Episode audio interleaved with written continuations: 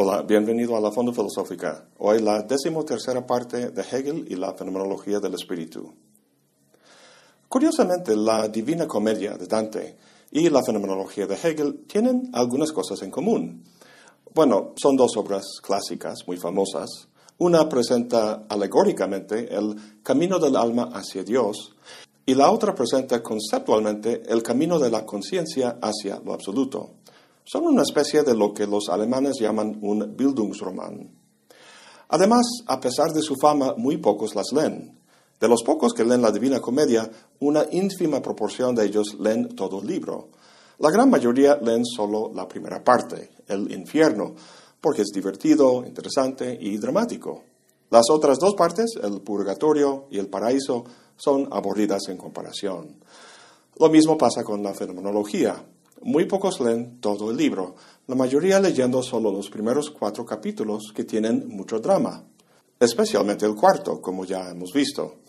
Y luego viene el larguísimo quinto capítulo sobre la razón y su exploración científica del mundo.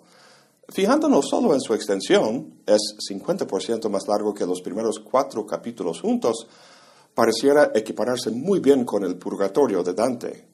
Los giros dialécticos no son tan definidos, y con tanto detalle es muy fácil perderse y pensar, ¿cuál es el punto de todo esto?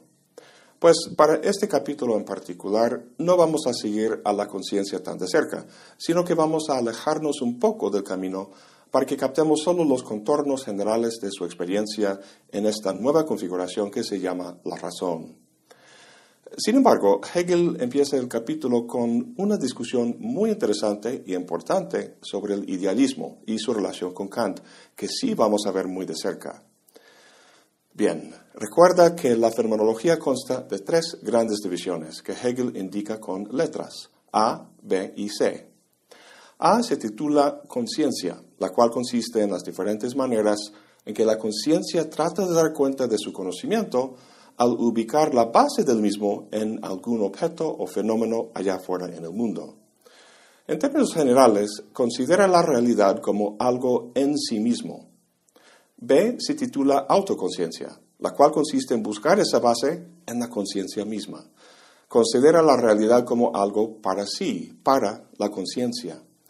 Y ahora empezamos la última división, C, que parte de la configuración de la razón, si vemos A o la conciencia como tesis y B o la autoconciencia como antítesis, entonces la razón es la síntesis o unión de estas dos perspectivas.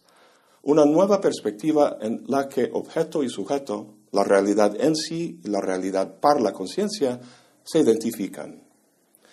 Recuerda que lo que la dialéctica produce no simplemente descarta lo que vino antes, sino que éste se conserva en una nueva configuración transformada.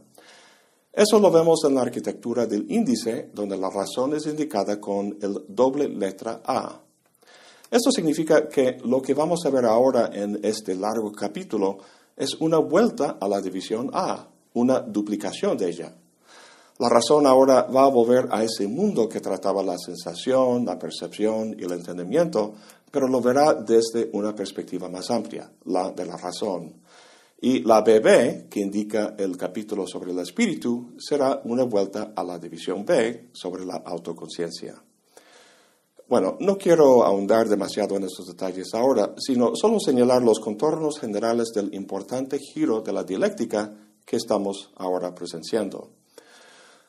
Pues la autoconciencia se ha transformado en la razón, por lo que Hegel dice, su relación hasta ahora negativa con el ser otro se transforma en una relación positiva. Convendría fijarnos un momento en eso del ser otro, ya que es el problema por el que hace falta que la conciencia recorra este camino que vemos en la fenomenología. Si en su experiencia hay un otro bruto, impensable, inasimilable, entonces constituirá una fuente de enajenación para la conciencia, un obstáculo que impide que la conciencia se encuentre en casa en el mundo, por así decirlo. Entonces, el punto de la fenomenología, a fin de cuentas, es superar el ser otro. En su experiencia en los primeros capítulos, va logrando su meta. La otredad va desvaneciéndose. El esto se transforma en la cosa con propiedades y este luego en la dinámica de la fuerza. Es decir, lo que parecía ser ajeno a la conciencia resulta tener afinidades con ella.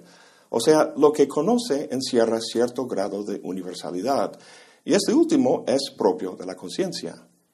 Así, la realidad entendida como algo objetivo y en sí es progresivamente debilitada hasta llegar a la postura de la autoconciencia, en la que la realidad o la otredad es solo algo para la conciencia. Lo que es realmente real o absoluto es el sujeto, la autoconciencia. Sin embargo, tratar el ser otro de esta forma presenta una serie de problemas que culminan en la conciencia infeliz, con la que terminamos el último capítulo. Como dice Hegel, la conciencia no comprendía el mundo.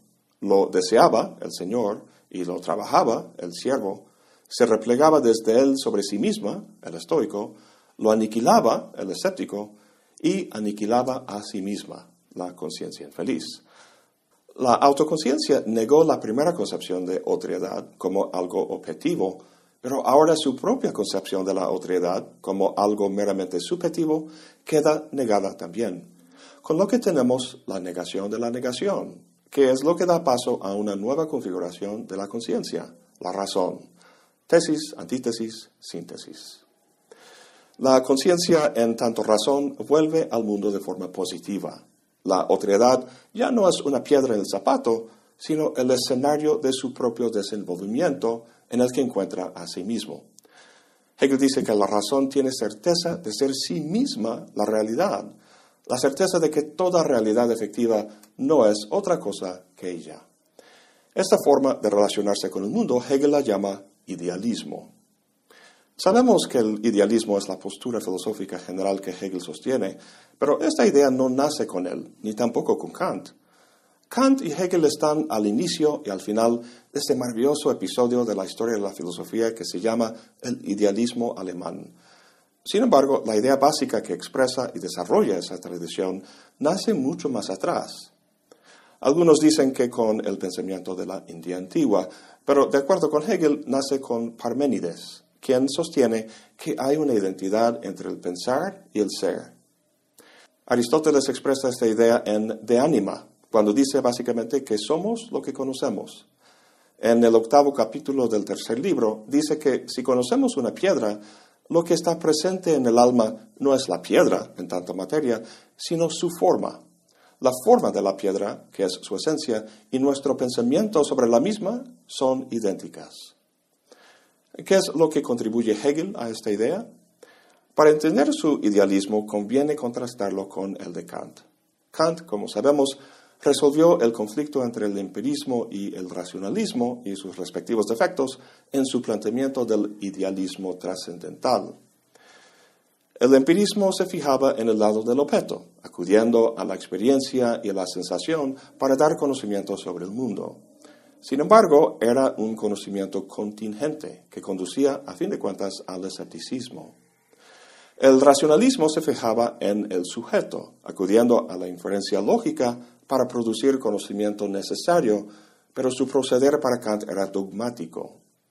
De acuerdo con el empirismo, la solución de Kant dice que nuestro conocimiento versa solo sobre objetos de la experiencia.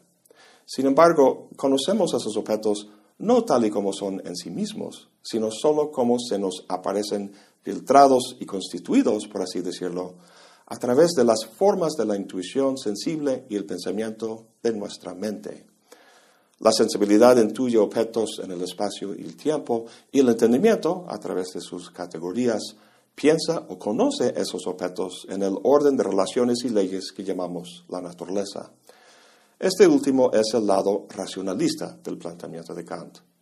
Encontramos racionalidad e inteligibilidad en el mundo porque nosotros mismos la ponemos ahí. Pues Hegel llama esta postura de Kant idealismo subjetivo Aun cuando todos conocen la realidad con el mismo aparato cognitivo, por lo que el conocimiento es universal y necesario, no deja por eso de ser una realidad que el hombre crea. En la terminología de Hegel, es una realidad simplemente para la conciencia. La realidad en sí es el nómeno que no conocemos.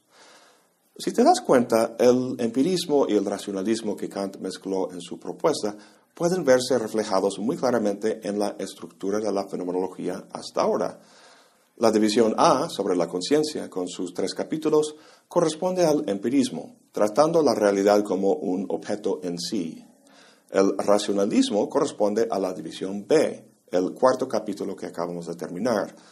Y hemos visto los defectos de las dos posturas, una centrada en el objeto, el en sí, y la otra en el, sujeto, en el para sí. Al igual que Kant, la respuesta de Hegel también es el idealismo, pero uno mucho más amplio, las relaciones y regularidades que encontramos en la experiencia no las imponemos o proyectamos nosotros, sino que realmente se encuentran en el mundo.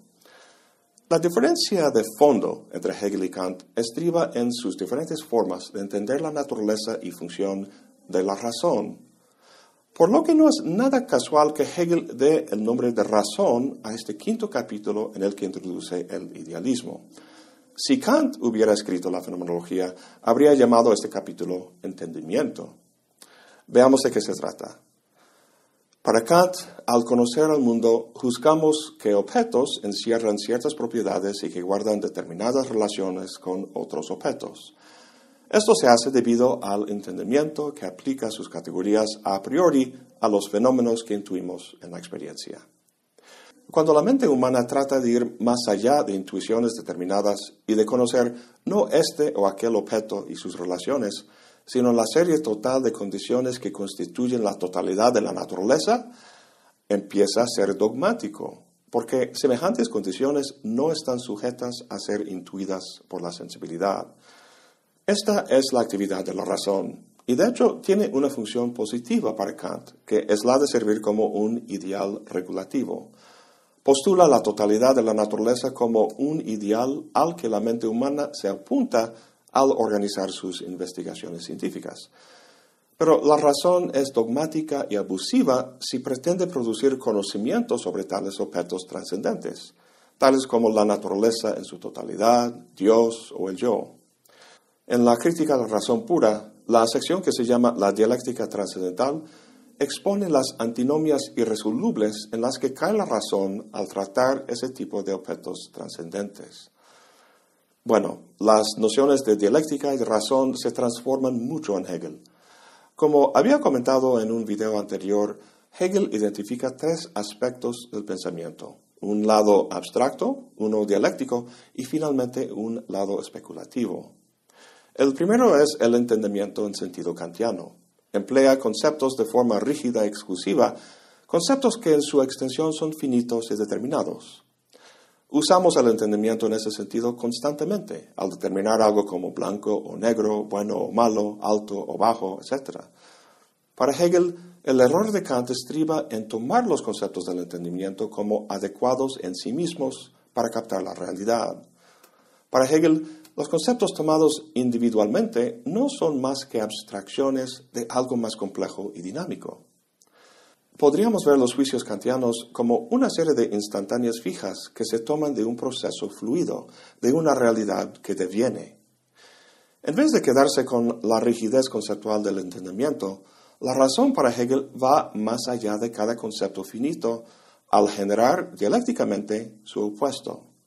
Para Kant, este tipo de oposición es lo que expresa en su discusión del problema de las, antinomias. Pero para Hegel no es ningún problema. Un concepto, tesis, y su opuesto, antítesis, es el momento dialéctico de la razón.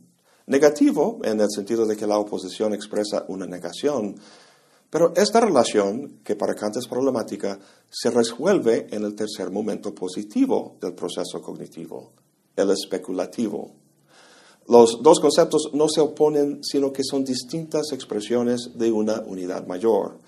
Como dice Hegel en la enciclopedia, lo especulativo o racional positivo aprende la unidad de las determinaciones en su oposición, lo afirmativo que se contiene en la disolución de ellas y en su pasar. En resumidas cuentas, una metáfora mecanicista con conceptos rígidos es la que describe el razonamiento en Kant. En Hegel, lo orgánico es la metáfora indicada, los conceptos relacionándose entre sí de forma fluida en un proceso en el que la totalidad se revela de forma histórica. Pero aún no llegamos ahí. Apenas empezamos el capítulo quinto que se llama Certeza y Verdad de la Razón. La conciencia, en tanto razón, tiene la certeza de ser toda la realidad, pero la verdad de su creencia aún no se ha demostrado. Hacerlo no se trata de una deducción o argumentación, como en Kant. No es una tesis que se afirma, sino algo que tiene que manifestarse concretamente. Si sujeto y objeto están realmente unidos, tiene que demostrar esta unidad y hacer la idea del idealismo real en un encuentro con el mundo. En sus lecciones sobre la filosofía de la historia, Hegel dice, cuando miramos al mundo racionalmente, el mundo nos devuelve una mirada racional. Esa es justa la actitud de la conciencia ahora, positiva y optimista. En el próximo video veremos la aventura que emprende y los contornos generales y los sucesivos giros de la dialéctica que nos acercan a la fascinante dimensión del espíritu y la meta final, lo absoluto. Eso es todo por hoy. Gracias por acompañarme. Hasta la próxima y buen provecho.